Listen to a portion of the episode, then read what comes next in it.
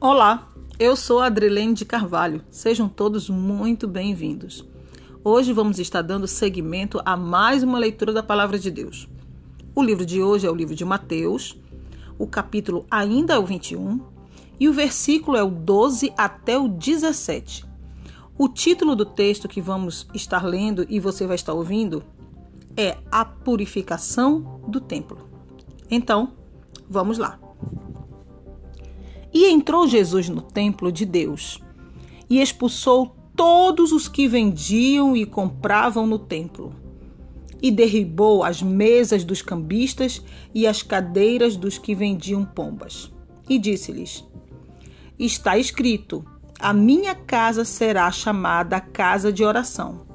Mas vós a tendes convertido em covil de ladrões. E foram ter com ele ao templo cegos e coxos, e os curou. Vendo então os principais dos sacerdotes e os escribas as maravilhas que fazia, e os meninos clamando no templo, Hosana ao filho de Davi, indignaram-se e disseram-lhe: Ouves o que estes dizem? E Jesus lhe disse: Sim, nunca lestes? Pela boca dos meninos e das criancinhas de peito, tiraste o perfeito louvor? E deixando-os, saiu da cidade para Betânia e ali passou a noite. Até aqui. Jesus era um homem, é homem de, era um homem de personalidade muito forte. Mas quando a gente fala de uma personalidade forte, quer dizer que ele não se corrompia à toa. Não é que ele gritava, que ele berrava, que ele xingava, ofendia, não. Uma pessoa para ter uma personalidade forte não precisa ter esse tipo de atributo, se é que isso é um atributo. Jesus, ele fala, ele era manso. Mas nesse momento em que ele viu Aqueles homens, a Bíblia diz aqui que ele disse: A minha casa será chamada de casa de oração, mas vós a tendes convertido em covil de ladrões. Ele não expulsou os cambistas porque estavam trabalhando.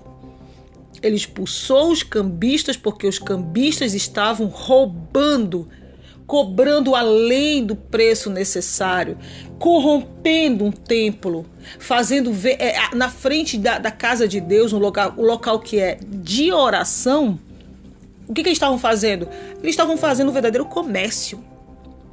O que hoje realmente a gente ainda vê.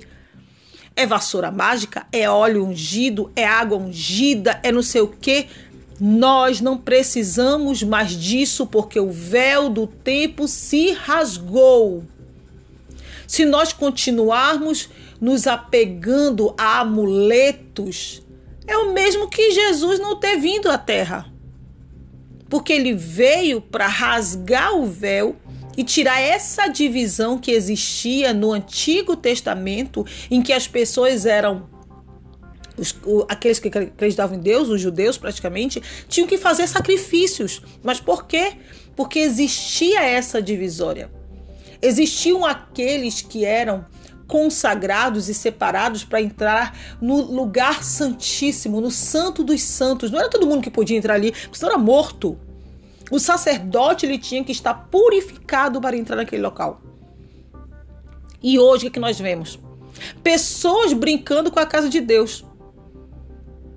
Eu nunca vi tamanho show de pirotecnia dentro da casa de Deus. É uma bagunça. Hoje tem umas, existem umas igrejas, uns templos, igrejas não, porque nós somos igreja, ali é um templo. Existem templos que viraram um verdadeiro local de comércio. É campanha disso, é campanha daquilo, dê seu dinheiro, dê sua casa, dê seu emprego, dê sua vida, dê sua alma, dê tudo, só não dê o seu amor a Deus tudo em troca de prosperidade. Deixa eu te falar o que é prosperidade. Prosperidade é você acordar pela manhã e estar vivo. Prosperidade é você ter saúde. Prosperidade é você ter uma família. Prosperidade é você ter fiéis amigos de verdade. Não tô falando de amigos da rede social, porque isso aí todo mundo tem. A gente não sabe nem quem são seguidores, não, eu falo amigos de verdade, pessoas que estão ali com você nos momentos mais difíceis e nos momentos felizes também. Porque os bons amigos também compartilham da felicidade, não só das tristezas, compartilham da felicidade, porque existem amigos que não querem te ver feliz. É mais fácil ser amigo na tristeza do que ser amigo na felicidade, porque não quer ver a tua felicidade. Isso não é amigo. Então, o que eu tenho para te dizer que hoje Deus toca no meu coração te falar é que você é a igreja de Deus. O templo é o lugar sim para orar. Não permita que esses que esses amuletos entrem na tua casa, na tua vida como cristão, porque nós sabemos que Cristo já morreu por nós na cruz. Não precisamos desses tipos de coisa. Nós apenas precisamos de fé. A Bíblia diz que todo aquele que nele crer e clamar naquele grande dia será salvo creia em Cristo e você será salvo. Você e a sua família, e você dirá: Eu e minha casa serviremos ao Senhor. Então fique na paz de Deus. Até aqui eu vou ler. E vamos orar. E vamos orar juntos, porque eu preciso da tua oração e você também precisa da minha, porque nós precisamos uns dos outros. Nós precisamos até de um capim que está na rua. Nós precisamos uns dos outros. Oremos então. Bendito Deus, eterno Pai, no teu nome eu te louvo e te agradeço por esta palavra. Abre os nossos olhos, abre o nosso entendimento, que venhamos a enxergar com os teus olhos e não com os nossos olhos humanos. Senhor, que possamos fazer a tua vontade, ainda que não seja a nossa vontade. Nos instrui, nos conduz, nos convence. Senhor, literalmente a tua vontade, ela é perfeita e agradável.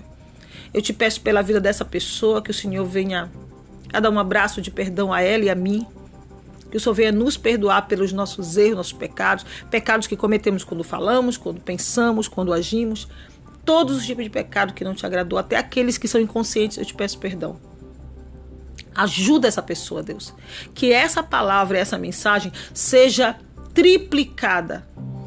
Que nós possamos a cada dia mais olhar para ti, porque não existe maior prosperidade, maior bênção, maior vitória do que ter o dom da vida. Muito obrigada por esta oportunidade. Em nome do teu filho Jesus Cristo, Pai. Amém. Fique na santa paz de Deus e até a próxima, se assim Deus permitir. Tchau, tchau.